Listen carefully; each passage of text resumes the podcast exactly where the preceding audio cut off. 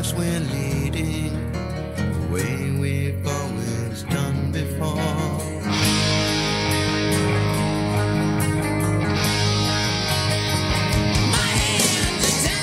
Sommes-nous en train d'assister à une véritable guerre civile aux États-Unis après la mort de George Floyd qui a succombé à un maintien au sol pendant plus de 8 minutes genoux sur la nuque par un policier blanc et sous les yeux de ses collègues? L'Amérique renoue avec ses vieux démons qui se sentent totalement à l'aise sous la présidence de Donald Trump.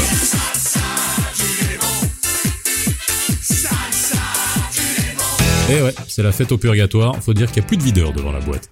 Qu'est-ce qui se passe au pays de l'oncle Sam? Le recours à l'armée tel qu'annoncé par Trump contre les civils est-il légal Pour répondre à toutes ces questions aujourd'hui exclusivement dans Les Experts, je reçois, tenez-vous bien, Leslie Marshall, présentatrice démocrate à Fox News Channel, si si, une démocrate à Fox, vous avez bien entendu, avec nous depuis Los Angeles, et Elizabeth Myers, avocate et ancienne rédactrice en chef de Inside Arabia, a Moroccan comme dirait Gad, basé à Marrakech. And for the first time, this podcast will be in English. La version traduite sera en ligne juste après. J'ai toujours rêvé de le faire. Here are vos experts. Les experts reviennent sur le web. Les experts. Faisal Tedlaoui.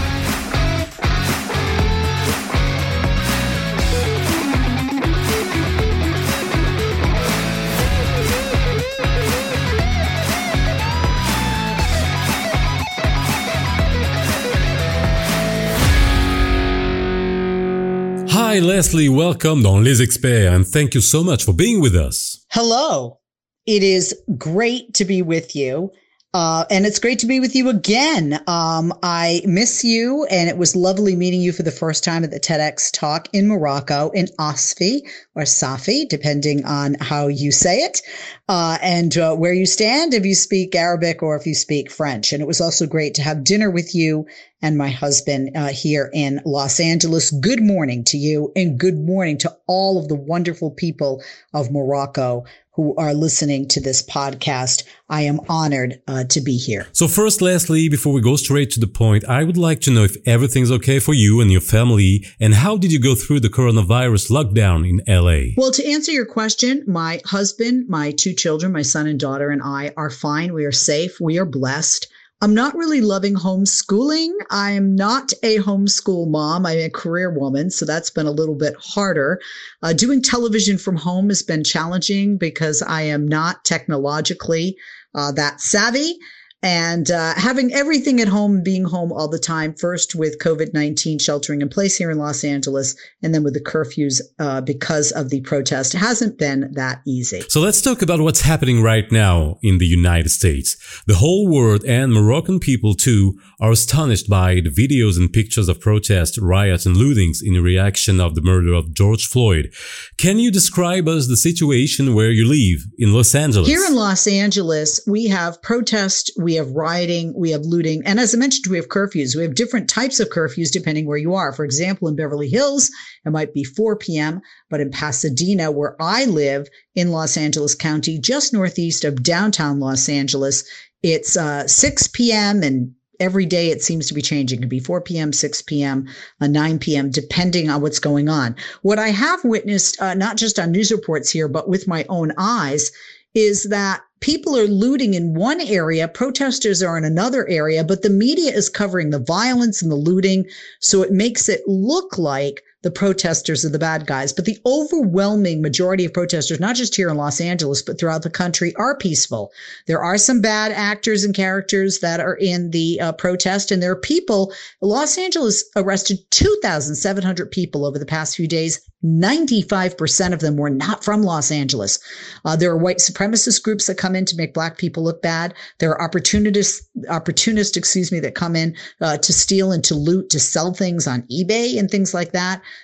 Uh, there are homeless people that are just walking by and say, Hey, I can get free stuff.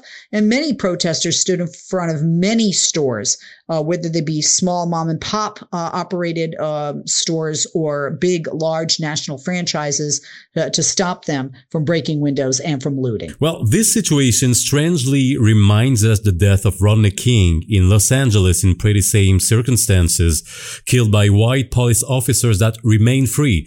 Do you think that we are facing the same situation? Because when we see the peaceful protest, white and black people walking together, is that a matter of racism in the police or racism in the American society? Rodney King. Well, the riots for Rodney King were very different than the riots from now. I mean, both have anger and injustice attached to them, but Rodney King was not killed uh, by these officers.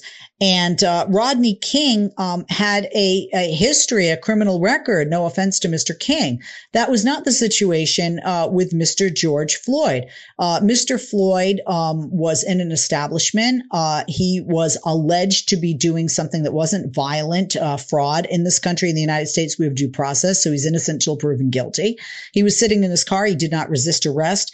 And we, the whole world, Morocco, the United States, and elsewhere, watched this man being murdered by a police officer on video, captured on someone's phone as he pleaded for his life, said he couldn't breathe, said he couldn't move, and cried for his mother. Elizabeth, thank you again for being with us in this podcast. What's your point about that? The protests that America is watching and listening to now are a product of hundreds of years of racism in society. And a racism in society that, of course, started with the slave industry. We fought a civil war over the slave uh, industry. And in our initial laws, we didn't even recognize slaves once they got uh, some kind of recognition as human beings. We didn't even recognize them as full human beings. They were two thirds of a person, and that was just a man. Women weren't even recognized. So a black man was two thirds of a white man. As time went on, uh, as I said about protests having the power to change, those protests and civil rights movements are what really started the process of conforming and reforming our legal system, our institutions, procedures, and rules and regulations that had oppressed the Black people from the beginning. And I would suggest that this is not a, ma- a, matter of racism within the police. Yes, I'm sure there are plenty of racists, policemen who are racists just as there are plenty of other people not in the police force who are racists. But this is much more from a systemic, endemic, and historical system of discrimination that we've had in the country. So, racism in the police or racism in the American society? It's not racism in the police is the problem. We have police chiefs who have been on the streets with the protesters, arm in arm, hugging them, not, even notwithstanding this COVID 19 social distancing, together with those protesters, trying to heal the divisions and telling them, reassuring them that they're being heard. And this is what protest is about it's about whether you're heard. The power of protest is strong. The power of our democracy is strong. People have the right to protest. People have the right to challenge the government, and no one has the right to shut them up. No one has the right to set the dogs on them, to set the military on them, to bring helicopters down on them, to throw tear gas and stun grenades at them, as long as they're acting peacefully. And that's the message. That's Martin Luther King's message. March peacefully, talk quietly, and eventually you'll be heard. The reason people are angry, though, is that it's now 2020. It's not 1963. It's 2020 and we're still going through this. Leslie, you are a Democrat, so if I ask you a question about President Trump, I can guess that you will not bury him under the weight of praise, but what's your opinion about the way he's handling the situation? How is President Trump handling this? Well, not well. Um, obviously, uh, rather than try and bring this country together and stop the violence and unite our nation and give us hope and speak to the anger of the African Americans and so many others in this community in the United States throughout all 50 states who see the injustice that black people face and have faced for hundreds of years since slavery to present day. He's been hiding in a bunker. He's been having tear gas on Americans when he tried to walk through uh, Lafayette Park to a church for a photo op with a Bible in his hand. Uh, the president is not doing a good job. The president is not good at empathy.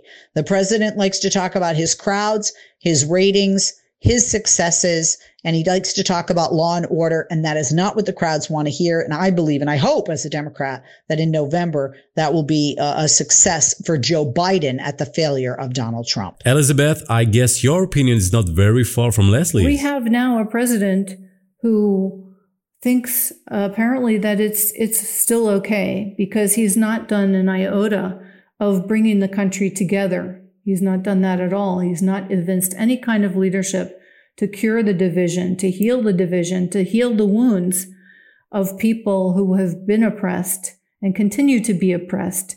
And it shows up periodically in killings like this of black men in the street of a, of a black man lying in the street, clearly not resisting arrest, who's pinned in the back of his neck for more than eight minutes by a white police officer's knee. Well, I had the opportunity of uh, visiting the United States uh, a few years ago. I attended a conference about US Constitution, and I'd been led to believe that sending the army against US civilians, as President Trump threatened, was something impossible, illegal, Am I you wrong? Know, there is something called the Insurrection Act of 1807 in the United States. So it technically is legal for the president, and the president does have the authority to call in the military um, to deal with situations, but it's normally done in combative situations. Um, in present day, it was done after the request of then Governor Pete Wilson in the state of California uh, with the Rodney King riots. But prior to that, it was done during the civil rights movement uh, when Martin Luther King and others were peacefully marching, uh, demanding justice.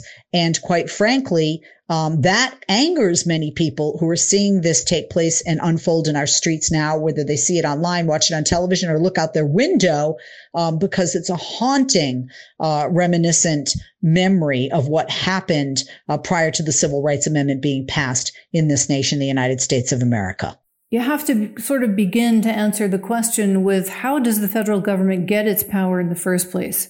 Well, under our federal system, of law. It's called federalism. We have the states that uh, derive their power directly from the people, from their constituents within those states.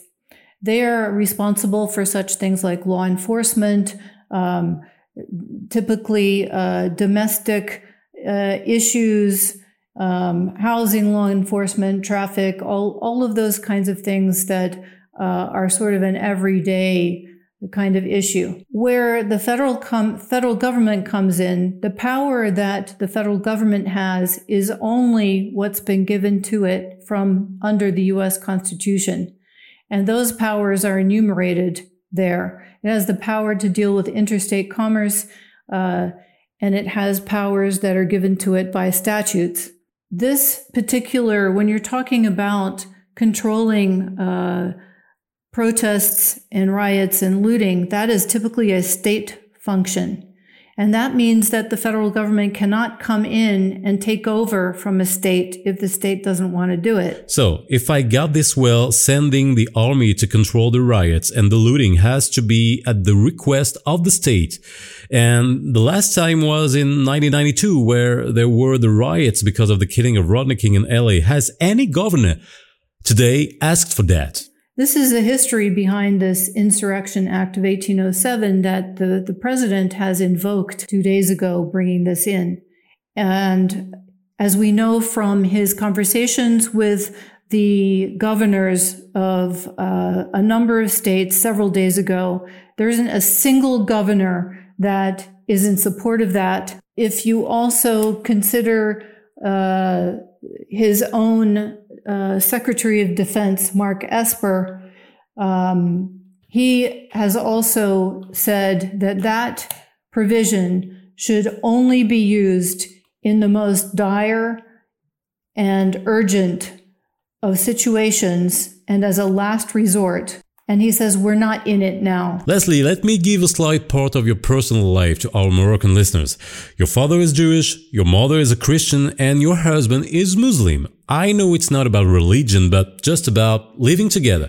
What can you say to Moroccan people about the United States we're watching right now? Yes, you are right. Jewish father, Christian mother, Muslim husband. I like to have the United Nations all within my household. Ha ha. Is this the real the United States? Well, I would say yes and no. Um, the real United States is is not violent. Like most nations, it's mostly peaceful. The real United States, like most places, sadly, the media portrays the negative because if it bleeds, it leads, is the phrase here in America. Um, sadly, uh, the United States of America does have uh, racial issues and a lot of hatred, not only based on our size, uh, but based on, I think, um, lack of responsibility, a lack of acceptance, and lack of listening. But the real United States, I think, is being shown in a positive manner when you see thousands and thousands of people marching in cities like Washington, D.C., Los Angeles, New York, Chicago, Dallas, Houston, Miami. The list goes on mostly peacefully because we have a First Amendment right to our freedom of speech and freedom to assemble peacefully. Let, let me just say this to the President of the United States on behalf of the police chiefs in this country.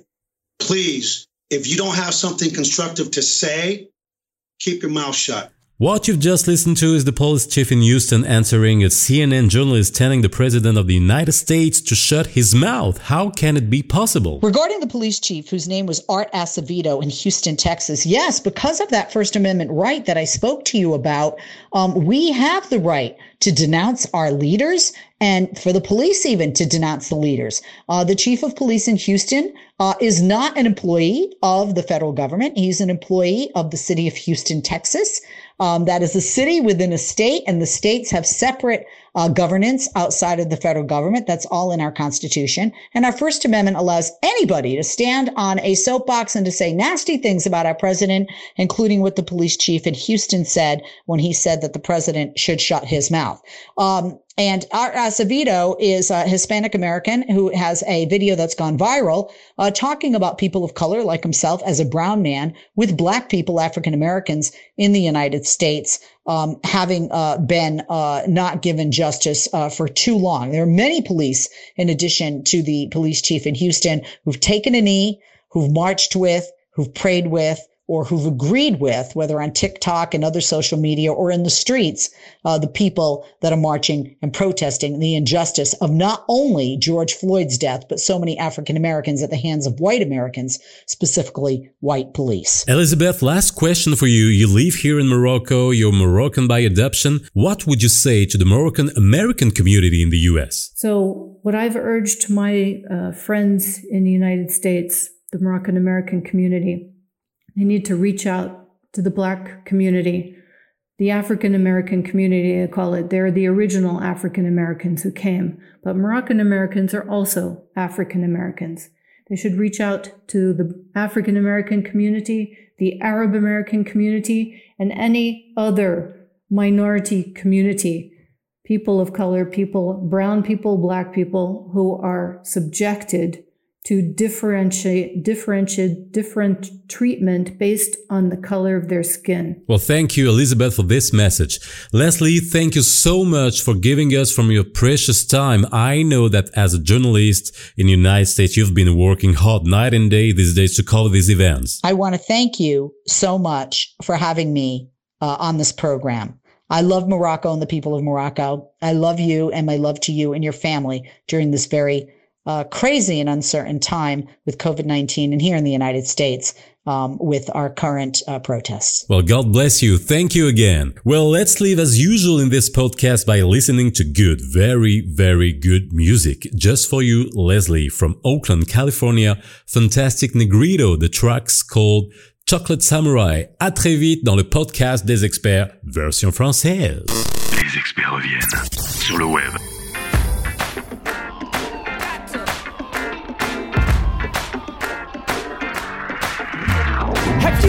Your mind yet to get free tonight?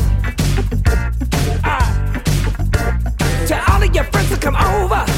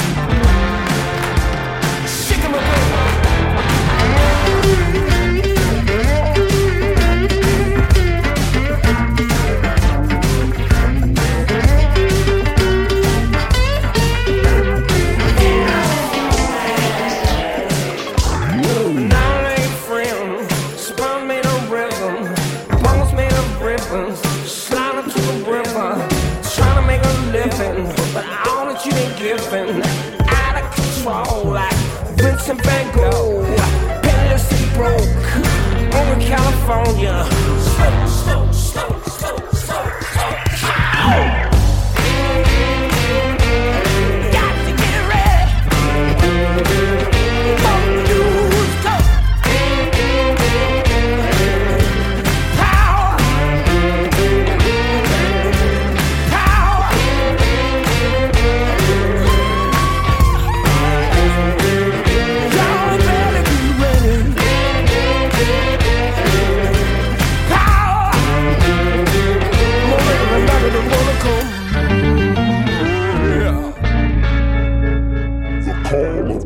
Of